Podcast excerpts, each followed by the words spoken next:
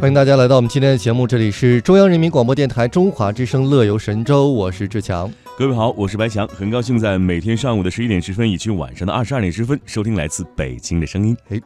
那么近日呢，马蜂窝旅游网以及中国旅游研究院共同发布了《文旅融合全球自由行报告》。那么其中指出呢，二零一八年中国旅游市场规模持续增长，中国本土旅游企业的实力呢也是也不断增强，中国文化产业对旅游产业的带动作用也是日益的凸显，逐渐成为了旅游体验的重要元素，提升着旅游产业背后的文化附加值。据马蜂窝旅游研究中心的负责人冯饶称啊，二零一八年是中国文旅融合的元年。二零一九年呢，市场仍将继续释放势能，涌现更多顺应时代潮流、勇于创新、敢想敢试的中国旅游品牌，为游客提供更加优质和个性化的旅游服务。报告显示啊，二零一八年上半年国内旅游人数啊达到了二十八点二六亿人次。比上年同期增长是百分之十一点四，中国旅游的出境游意愿啊，仍在是迅速的增长，保持着世界第一大出境旅游客源国的地位。与此同时呢，中国也正在从旅游大国向旅游强国持续来迈进。那么近年来呢，中国的游客旅行的经验不断的增长，主题游逐渐成为了新的旅行风潮。马蜂窝的大数据显示，除了海岛游之外，主题公园等传统的热门主题之外，那么圣地巡礼和世界遗产成为了年轻人追逐的新旅游主题。圣地巡礼呢，同样是为国内的各大目的地提供了新的营销灵感。国漫的快速发展也给年轻人带来了旅行灵感。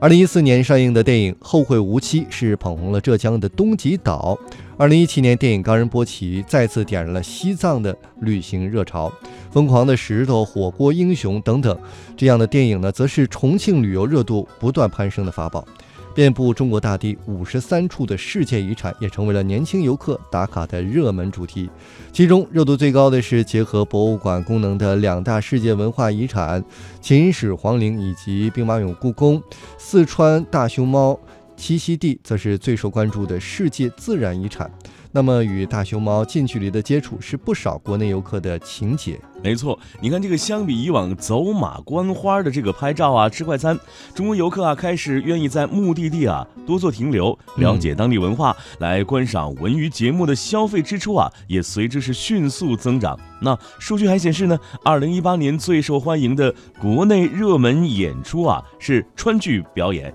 啊，还有川剧变脸。观看川剧变脸也成为了游客们了解四川传统文化的重要方式了。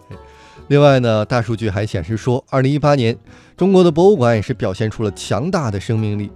秦始皇兵马俑博物馆呢，跻身主题公园之间，那么总体热度排名第二。另一个重量级的博物馆呢，是北京故宫博物院，排名第六。另一个现象级的综艺《国家宝藏》，同样为各大博物馆带来了赞誉。他们呢代表的文化内涵，以轻松愉快的方式走进人们的生活。众多的博物馆的品牌知名度不断的提升，一些博物馆主题的网站也是逐渐开张，继续增强其品牌的影响力。